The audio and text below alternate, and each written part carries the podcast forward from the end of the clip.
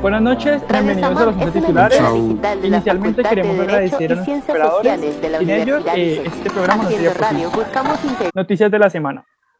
Falsos positivos serían el triple de los reportados por la Fiscalía. La JEP estableció que por lo menos 6.402 personas fueron muertas ilegítimamente para ser presentadas como bajas en combate en todo el territorio nacional entre 2002 y 2008.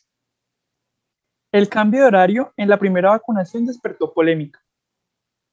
Hubo una sorpresiva modificación anunciada desde la gobernación. Por esta razón, la vacunación fue corrida de las 10 de la mañana a las 2 de la, a las 2 de la tarde. Funcionarios de la gobernación anunciaron que se modificó debido a la presencia del ministro de Justicia, Wilson Ruiz. Siguen disminuyendo los casos nuevos de COVID en el Valle. Reportaron 499 este miércoles.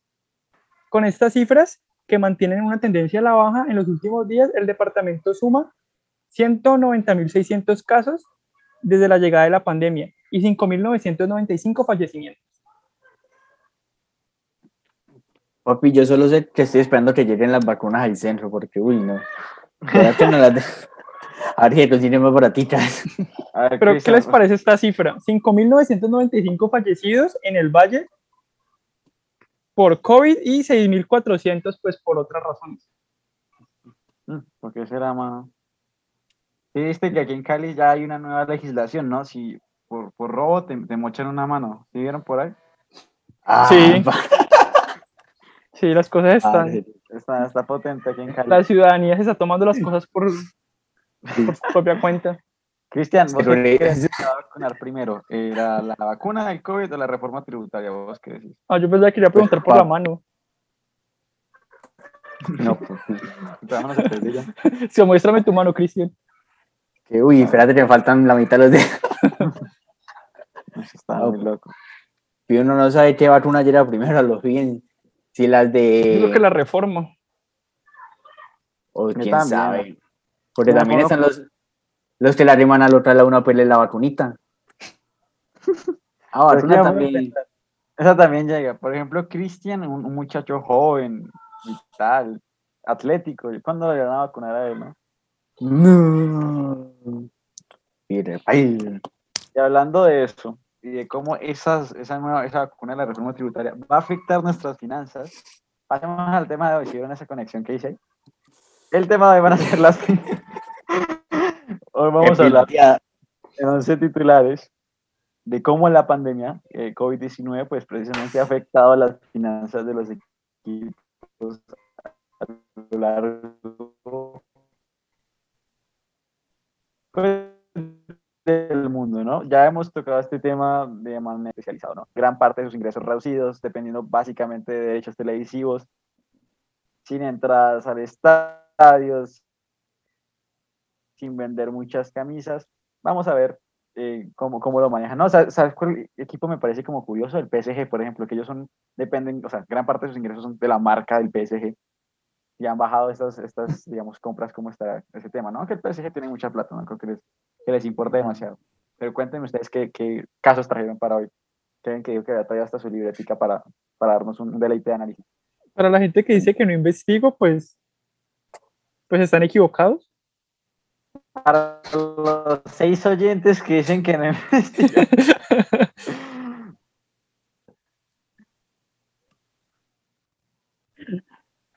Diga, pues, a ver. Haz lo tuyo, Kevin. ¿Comienzo yo? Pensaba que íbamos a comenzar por Colombia. Pero bueno, quedando mal, se supone que vas a investigar. No, vamos, a, vamos a cambiar las cosas. Hagamos un cambio drástico. hoy cambiamos la dinámica. Bueno, pues como, sí, como pues los en las últimas emisiones yo pues les hablo de lo que pasa en Europa. Entonces, bueno, o sea, pues todos saben que los equipos deportivos, los equipos de fútbol, pues tuvieron un mal rendimiento económico durante el 2020, pues debido al COVID-19. Eh, ¿Por qué? Porque, pues, o sea, muchos equipos dependen de la taquilla y dependen de lo que se venda y pues la crisis económica afectó a todo el mundo, la gente no puede ir al estadio y además de eso, pues mucha gente, eh, parte de sus ingresos no los destinaba pues a comprar camisetas y demás productos pues alusivos a la marca de distintos equipos. Entonces, bueno, en un informe, en una revista trató de, pues trató, no, comparó los indicadores de rendimiento económico de los campeones de las ligas europeas más importantes, de las seis ligas de fútbol más importantes durante la temporada pasada. Es decir, pues la Juventus que fue campeón en Italia, el Paris Saint-Germain que fue campeón en Francia, el Porto que fue campeón en, en Portugal, eh, el Real Madrid, bueno, el Bayern y el Liverpool. Bueno, entonces este informe que mostró, por ejemplo, el Real Madrid fue el equipo que más dinero perdió en términos absolutos. Dejó de ganar 34.9 millones, que representa una caída del 22%. O sea, el Real Madrid durante la temporada 2019-2020 tuvo 22% menos ingresos de los que tuvo la temporada anterior. Entonces, pues es una cifra, o sea, es una cifra pues que lo, lo afectó bastante. Considerable, teniendo en cuenta todos los gastos que tienen. Teniendo en cuenta también los fichajes que hicieron, ¿no? Y los salarios. Sí, por ejemplo, el salario es como los de Bale, que apenas y probablemente vuelva al, al, Real porque no le está yendo bien en el Tottenham. ¿Cómo van a hacer con eso también? Y pues muchos ingresos no se amortizaron. Por ejemplo, yo creo que, digamos, con la pandemia, muchos fichajes que hicieron o muchas salidas que hicieron se podían amortizar. Pero pues como no hubo público en las gradas y pues digamos también hubieron menos partidos en Liga de Campeones, entonces pues esto se, pues el Real Madrid se vio afectado, fue el, el equipo número uno en, en, pues en la escala de afectación, por así decirlo. Pero pues a pesar de este declive del 8% en la recaudación, registró una, la rentabilidad más alta entre los campeones. O sea, si bien fue el equipo que se vio más afectado, también fue el equipo que tuvo la rentabilidad más alta. No sé si lo entienden. Sí, sí, o sea, su crecimiento, a decir, sus ganancias no fueron las esperadas respecto al año pasado, sin embargo, incluso teniendo en cuenta ese, digamos, eh, reducción de ingresos, independientemente de eso, también generó más que el resto Exacto. Fue el equipo. Las ventajas de tener un economista en el programa. Exacto, fue el equipo que mano, eso- fue el equipo que en contraste con la temporada anterior menos dinero, o sea, más dinero perdió, pero respecto de todos los demás campeones de las ligas europeas fue el equipo que más dinero también produjo. Pues no sorprende, ¿no? El, el equipo más comercial del mundo es el Real Madrid. Ah, Y pues digamos, en, pues, en, otro, en otro caso, el Porto por lo menos tuvo una disminución en sus ingresos de 4.2 millones, siendo el describe anual en términos porcentuales del menos 34%. O sea, también es un equipo con, una, con un presupuesto pues mucho más, mucho más bajo. Sí, claro. A mí lo que me sorprende en esto es que, digamos, dice que sufrió una Bueno, pues disminución en del Europa si están así, 4.2. no me imagino cómo, ah. Ignoren a Charlie, por favor. Sigamos, Kevin. No, yo, yo valoro la opinión de Charry. Charry, que es el economista Eh. aquí. No, es que se me había trabado, dejen de hacerme bullying, mano. Esto es- Y mis garantías laborales, yo trabajo aquí por contrato de prestación. Ya se está buscando trabajo mientras grabamos programas. No. Bueno, cuéntenos el caso en, en Colombia, cómo es la cosa. O sea, yo me imagino que esas petacas de equipos de aquí también deben estarla pasando mal. Y recuerden, este, eh, este programa vive y sigue funcionando por el, el odio tan tremendo que le tenemos a Winsport. Puedes continuar, eh, Cristian. No, pues mira, que aquí en el caso de Colombia, si bien la no es tan acelerado como en Europa, que tenemos los datos precisos, en el último reporte que se hizo, que fue el año pasado sobre el 2019, los registros aún así fueron bastante bajos. Digamos, en el top 5 los equipos que más, que más dinero recaudaron fueron el, el Junior, ocupando el primer, eh, la segunda posición, el Nacional, el Deportivo Cali y Millonarios América, que fueron los top 5 equipos que con mayor ganancia estuvieron durante el año.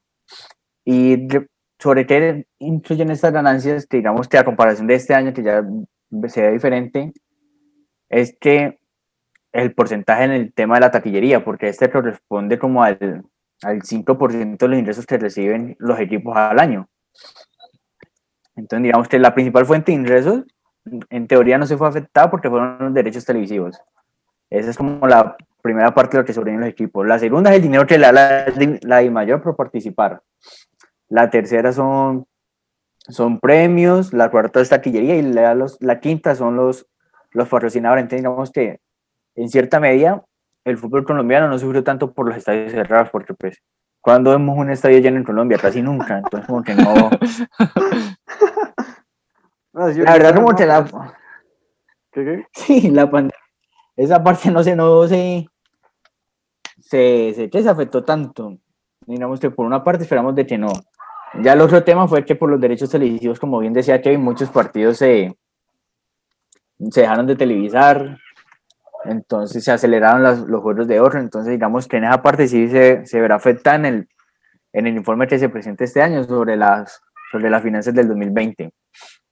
Y ya tema, digamos que es más polémico que todos conocemos que fue lo que pasó con el fútbol femenino, que supuestamente vemos de que una liga femenina que nos apoya, que no hay supuestamente ingresos, hace unos días o semanas, no me acuerdo, se dio el comunicado de que le tocó volver a la I mayor como 600 millones porque le dio por gastárselos. Literal, el Ministerio de Deportes de- desembolsó 1.500 millones y solo se gastaron como 200 millones en, en la realización del torneo anterior y 20 o 50 millones en la selección de fútbol femenina. Lo demás nunca se lo gastaron.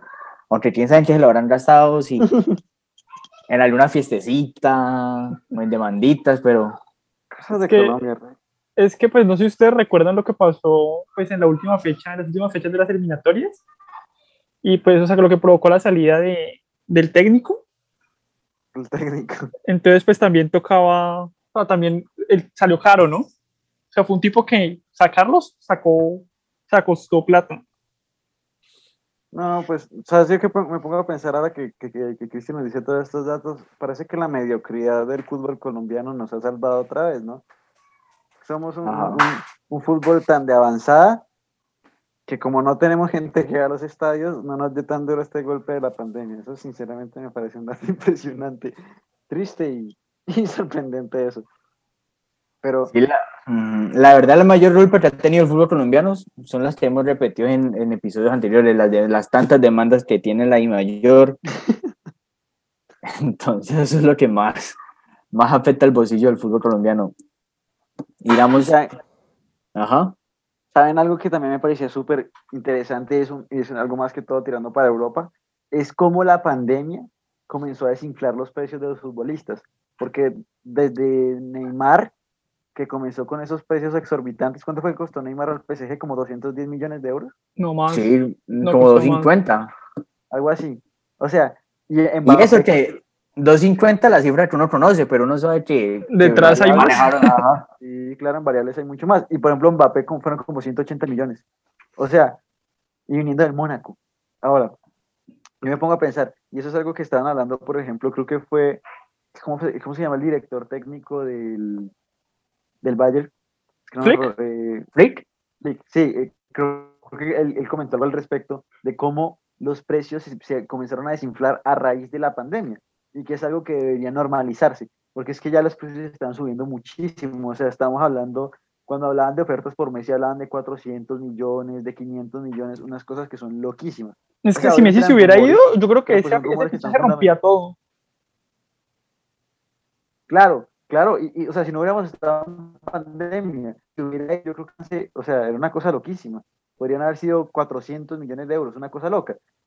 Pero es que eh, es precisamente eso, yo me pongo a pensar que a lo mejor eso termina siendo positivo porque los precios estaban demasiado inflados y eso es jugar con muchísima plata. Y es muy loco porque es que también cuando, cuando hace poquito como se reveló el contrato y las cláusulas del contrato de Messi, que estaba ganando en creo que eran tres años, no estoy seguro, 550 millones de euros. ¿Qué locura es esa? Ah. O sea, eso es muchísimo dinero para, una, para además un equipo que tiene una cantidad enorme de problemas financieros, de que hoy en día está luchando con los salarios altos, que está luchando con la deuda que tiene, que literalmente le debe plata aún. No, y sí, ay, por lo menos, no sé si recuerden quién, quién fue el que empezó, el que empezó con todo esto de la elevación de los precios, fue Bale. Que cuando llegó Ah, que fueron 100 millones de euros, si no estoy mal. A mí algo que me parece curioso es, por algo ejemplo, estilo. por ejemplo, lo de Haaland, que es un jugador que joven, que últimamente la está rompiendo, pues, o sea, está metiendo goles, o sea, viene de marcar también goles en todo, en donde ha estado, en Champions, en la Bundesliga, Ujú. y digamos, un jugador, no sé, tiene 20, 21 años, digamos, no sé con el mercado cómo venían las cosas, cuánto costaría. Y pues ya se habla de que si se llega a mover, o sea, si llega a salir del Borussia, obviamente va a costar mucho menos.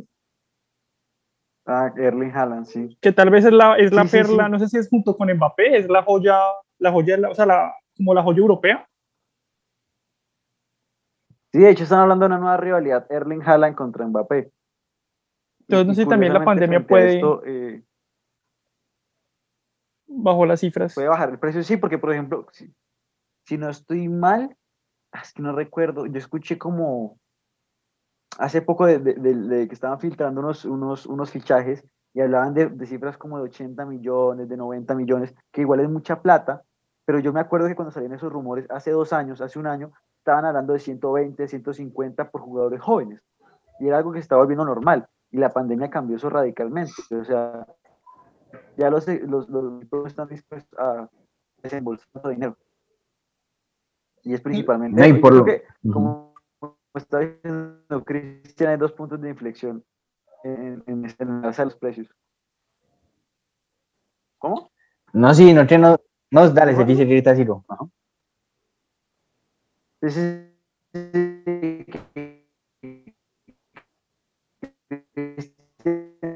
Dijo que, o sea, que eh, que él comenzó esto cuando, cuando fueron como 100 millones al Real Madrid. Ese fue el primer punto de inflexión. Para mí, el segundo punto de inflexión fue cuando Teófilo Gutiérrez pasó al, Junior. No sé ustedes, eh, ahí también comenzó cuando llegó al Junior, para mí ese es el segundo punto de inflexión. Teófilo Gutiérrez sin duda fue uno de los puntos de referencia para la crecida, el crecimiento de, los precios en, términos futbolísticos. Bueno, no, bueno, fuera de, broma, sí. no, mira, lo que queda claro es que la cancelación de los partidos y pues que, que muchos de esos se realizaran a, a puerta cerrada durante la temporada pasada eh, pues, y también el aplazamiento, el recorte, impulsó que sencillamente los finanzas tuvieron que, reconfigurarse. Es decir, en la dinámica deportiva que se iba ya no se puede sostener. Es más, hay muchos equipos que están en crisis hoy. Es que esos contratos millonarios tienen muchísimos riesgos, porque es que, a ver, esos, no los, esos, esos contratos nunca los pagan de tajazo, ¿no? Esos son, son variables y todas estas cuestiones. Entonces, imagínense, por ejemplo,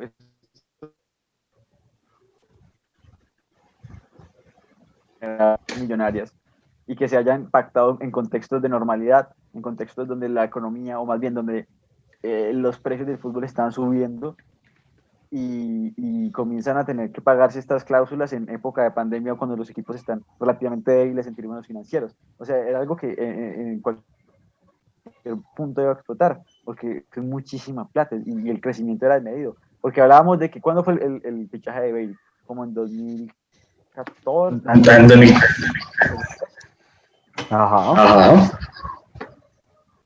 Ese, ese fue el primer fichaje, si no estoy mal, que llegó a los 100 millones de, de, euros. Y mira, unos años después ya estábamos hablando de que Neymar costaba eh, 250 millones, de que Mbappé con 80 millones se podía mantener por mucho tiempo, porque es demasiado dinero. Y, y, gran parte de eso lo sufrió fue el Barcelona. Por ejemplo, el Barcelona es un ejemplo perfecto de esos fichajes millonarios. Dembélé, ¿cuánto costó? Fueron como 180 millones o algo así. Fueron millones. Pero no estoy seguro cuánto fue. No, y yo creo que aquí el punto es que pues, muchos equipos esperan sostener pues todas esas operaciones que hacen con los ingresos que van a tener o que esperan tener. Y en una temporada en la que pues, esos ingresos se interrumpen, pues ya ven que sencillamente no pueden sostenerlos. Ajá, no, y por lo menos, bien se dice el chat, el Barcelona, el Barcelona en este momento creo que aún debe contratos de jugadores y fichas de jugadores que, que sus transferencias fueron hace cinco años. De Michael, creo que no soy mal, todavía le ve a, esos jugadores el dinero que les había prometido cuando llegaron al equipo y juro disposición de que no solo la plata que se debe para, para el hoy, sino también plata que están debiendo desde hace rato ya.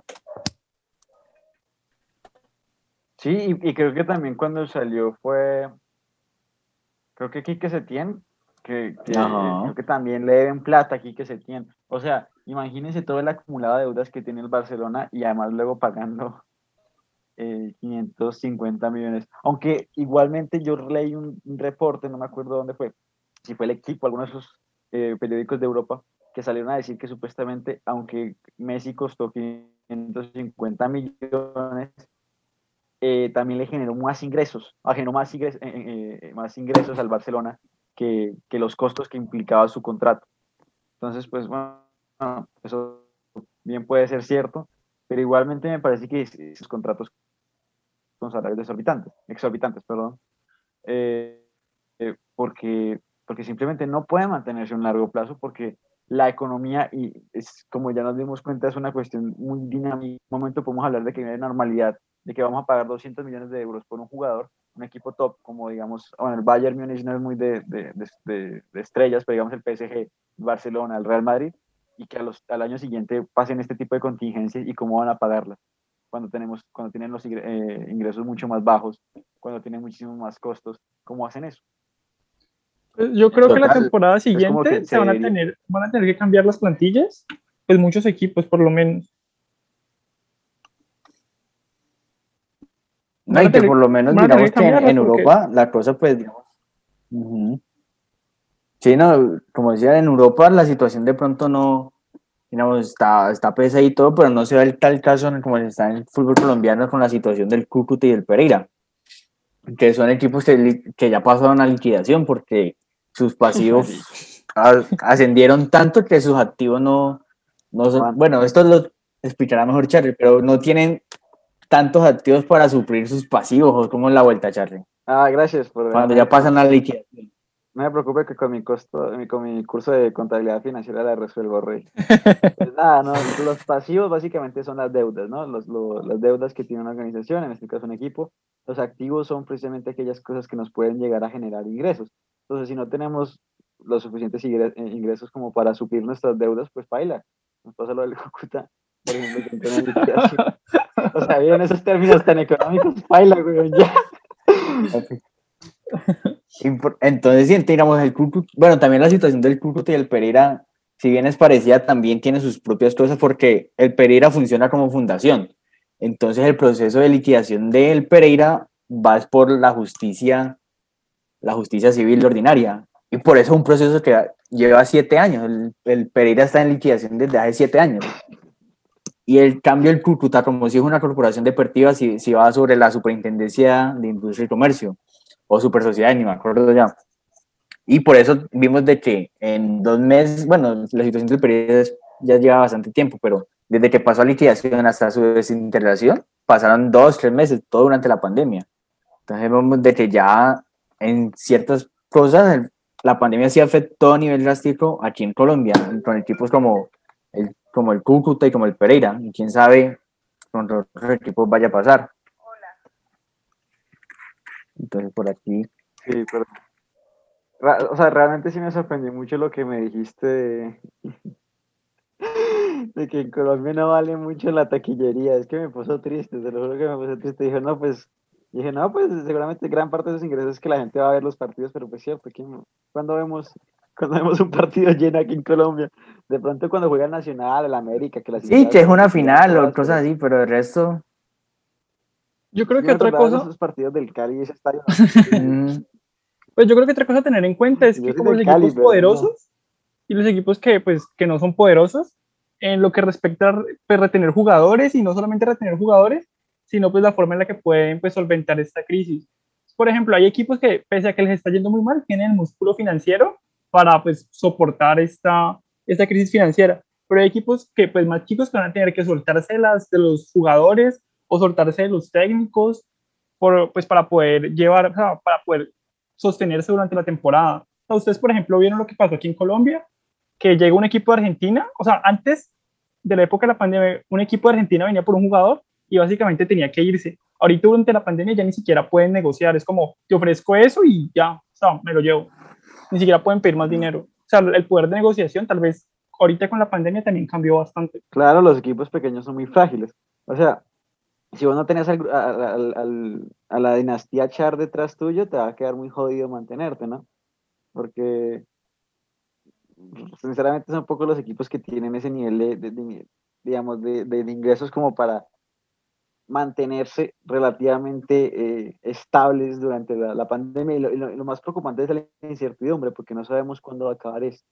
Es lo más preocupante, porque realmente equipos pequeños, equipos grandes, aquí en Colombia tampoco es que se maneje tanto flujo de efectivo, entonces, eh, en general de activos. La gente, o más bien los equipos eventualmente, si sigue así, pues cualquier equipo que llegue a ofrecer se va a los jugadores. Aunque ya eso me, puso a pensar mucho lo, precisamente lo que decía Cristian. eh, digamos, hasta qué punto la pandemia va a terminar afectando las finanzas en Colombia si, si nuestros, digamos, ingresos más importantes son patrocinadores, si nuestros ingresos más importantes son, digamos, eh, los, derechos televisivos. Pero igualmente los patrocinadores, igualmente en general cualquier tipo de inversión que se haga en un equipo, también depende mucho de, de- de la rentabilidad del mismo. Y cuando estamos hablando de, de épocas como estas, cuando hay una incertidumbre económica, pues no hay tantos incentivos como para invertir. Entonces, esto a largo plazo va a joder a todos. Ajá. Porque aquí los equipos no tienen tanta plata, independientemente de si es el, los Jaguares o si es Nacional. No, sí, por lo menos lo que vos decís, ¿cómo se solventan los equipos?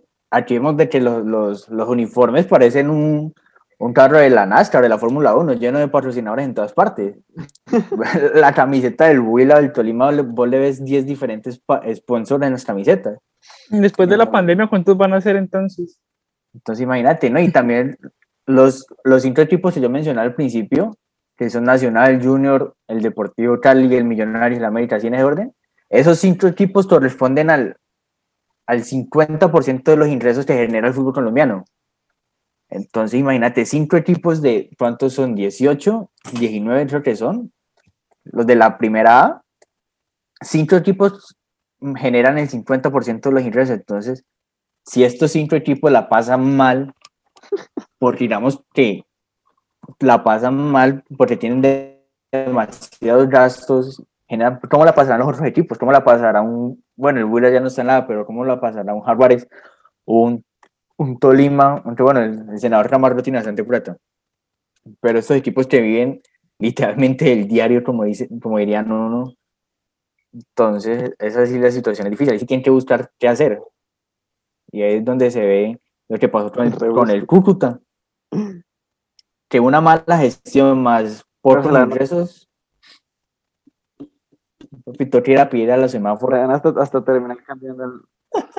Es que yo- es una tarea- los equipos. Es que es una tarea difícil ahorita, o sea, hay que ser muy buen administrador para saber llevar esta crisis, porque, digamos, los, también hay jugadores que, digamos, se, se van a tener que ir, porque sencillamente no van a poder sostener. Mira que yo no conozco mucho la situación así como interior de lo que viene a ser el Junior, pero pues a ver, ¿qué, ¿cuál es el equipo que, que tiene los, los salarios más altos? Me imagino yo que es el Junior, ¿no? Que es el que tiene las estrellas, el que tiene a Teo. Sabrá Dios a quién más tiene, cualquier jugador retirado que alguna vez estuvo en la selección Colombia y que vino de China, pues termina en el Junior. Ahí cae. Ahí cae, para allá va Falcao. Entonces, tampoco está ahí Falcao, marica. Entonces, como que esos, esos equipos, aunque es un equipo grande y que igual tiene una ma- maquinaria, incluso podemos hablar de maquinaria política detrás, y, y que que uno compra en Olímpica, pues está poniendo una monedita para que compren al próximo Teo, pues igualmente eso va a terminar afectando, porque eso sí son unos gastos berracos, por lo menos en, en términos relativos para un equipo de un país como Colombia. Entonces ahí nos daremos cuenta cómo va a ser la cosa. Porque si bien son equipos más grandes, también tienen gastos más grandes. Y quién sabe cómo será la proporción. Obvio, Ronnie, ¿no? Y por lo menos, como si, la- ¿cuánto cuesta una estrella en Colombia? ¿Cuánto habrá pagado Tulio o luchar para las estrellas de la América? Y, ¿O cuánto habrá, cuánto habrá pagado la Lule para las de Nacional? Entonces, no, el fútbol Bueno, este- colombiano sale caro. Ya colocó polémico ese programa. Nos queda, nos queda, ya nos tenemos que ir despidiendo. Ah, verdad, sí. Me olvidé ese detalle. Ve, ¿verdad? ¿Cuáles van a ser los recomendados de la semana? Cristian. El recomendado esta semana va a ser la entrevista que realizaron Carolina Castellanos, las de la titular. El programa que se copió de nuestro nombre, el de TV. que no, te, te entrevistaron al ministro del deporte, este man de Lucena, y la entrevista estuvo buena, entonces se la pueden ver, hablaron sobre el fútbol femenino y todo lo que pasó con los dineros, entonces digamos que ese es el recomendar la semana, y también tienen una masterclass, que una fue con Miguel Simon, y no me acuerdo de las otras dos, pero estuvo, uno fue con un español, y son buenas, Kevin se vio una ya, creo, si no estoy mal, ¿no, Kevin? Sí, yo soy seguidor de, soy seguidor de la cultura. Bueno, ese es el recomendado de semana, la, la titular, la copia de nosotros. Ellos se inspiraron en nosotros para... Nosotros esta salimos, ¿Conocen salimos al aire en julio. Dale, dale, habla, Sí. Kevin, igual siempre me interrumpís. Qué pena, Charly, es que el internet, o sea, yo creo que a mí me está llegando, me llega el audio cuando ustedes siguen hablando. Ustedes, o sea, yo creo que están hablando. fin, nosotros nos vamos a, Sí, me pasa igual, me pasa grabando. Nosotros, bueno, fue un gusto Sí, ir por allá, el recomendado.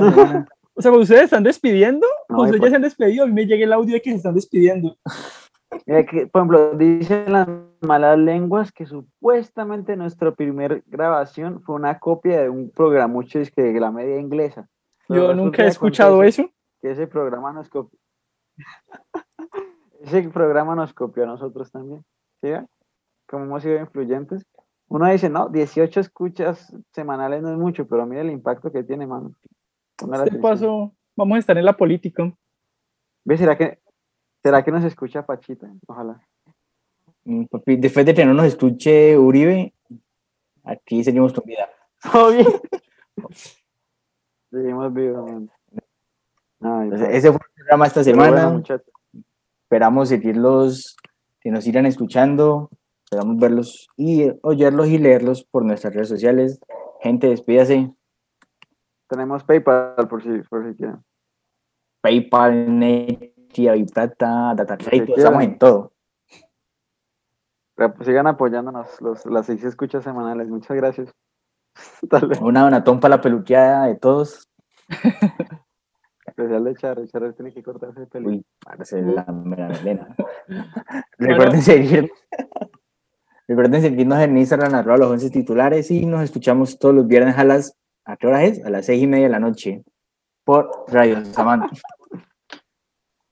Hasta luego. Nos vemos. Adiós.